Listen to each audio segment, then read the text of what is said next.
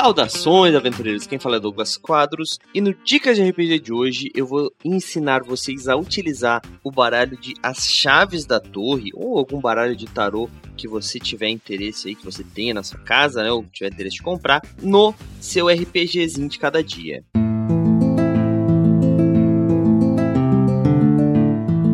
O Dicas de RPG é um oferecimento da Bardos Shop, bardosshop.com.br Acesse e atualize já o seu guarda-roupa.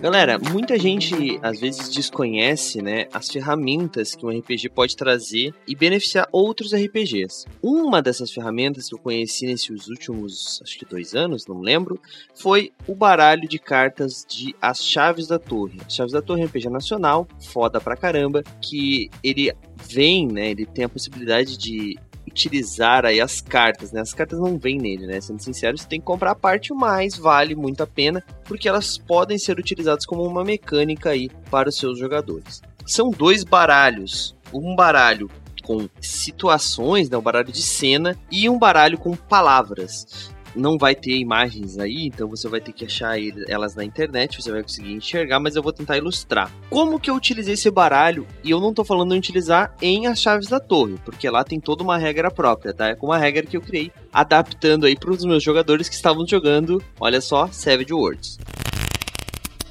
Eles estavam se conhecendo, então era a primeira interação entre os personagens, né? Ou deveria ser, porque o que eu fiz? Eu entreguei um baralho de cena para cada um dos jogadores, eles estavam em três, e três baralhos de palavras para cada um. A gente meio que fez uma rolagem para ver quem iria iniciar e qual seria a disposição, né? Quem seria o primeiro e seria para esquerda ou para direita ali das pessoas que estavam jogando.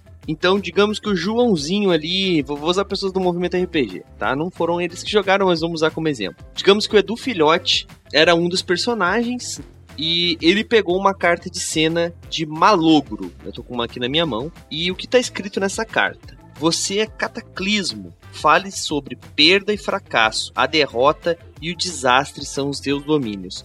Então, a cena onde ele ia encontrar o personagem do Raulzito é, tinha que ser um cataclismo, né? Então, alguma perda, algum fracasso, alguma coisa desse gênero. E daí ele ia ter que escolher uma palavra para iniciar nessa cena. Ele jogou uma carta, uma carta de As Chaves da Torre, ela tem várias palavras, né? Por exemplo, uma aqui que eu tenho na minha mão, a carta número 3. Prosperidade, diálogo, materno, bagagem, parasita ou capricho. Então, para essa cena de malogro, onde ele encontrou o personagem do Raulzito, ele usou diálogo. Então, o Raulzito tinha que também jogar uma carta das três que ele recebeu para cena. Ele jogou a carta é, de número 22, que é Jornada. E o James, que estava ali sentado, é, não entendendo nada ainda como é que ia funcionar, jogou a carta número 19 e escolheu Ingenuidade. E daí o, Edu Filhote tinha que então montar a cena de um malogo, né, uma perda, um fracasso, uma derrota, onde ele encontrava o personagem do Raulzito e tinha que usar essas palavras, então,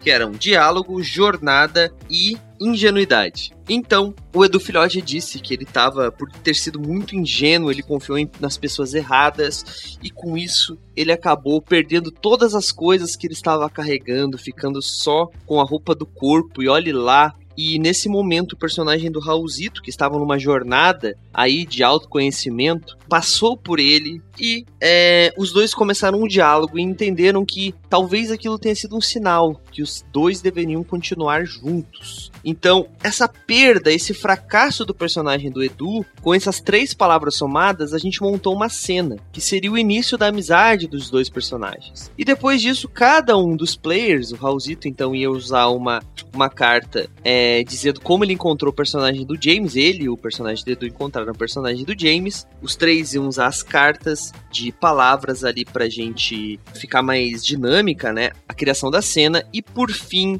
então, o James iria usar a carta dele para dizer a situação em qual eles se encontravam naquele momento. Então a última coisa que aconteceu com eles era a cena que estava na mão do James. E os três iam meio que montar juntos utilizando as palavras. Por que, que essa mecânica foi muito interessante pro jogo que eu tava jogando? Estávamos jogando um jogo de fim do mundo, é um, cinema, um sistema pós-apocalíptico. Então, os personagens se conhecerem e não terem nenhum tipo de é, dependência um do outro, ia ser muito fácil. Ou simplesmente deixar um ser o líder, etc. Não, as coisas foram se montando à medida que eles iam montando a cena.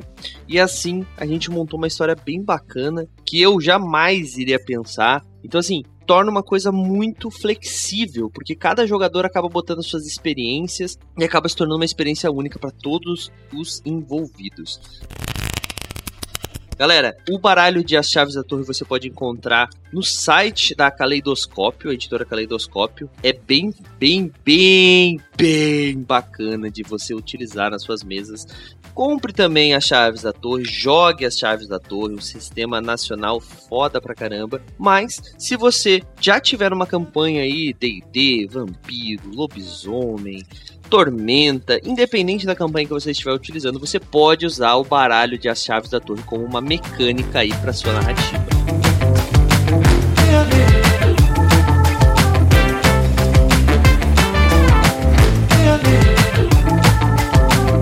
Galera, eu espero que eu tenha ajudado vocês de alguma forma e agora eu passo o dado pro próximo mestre.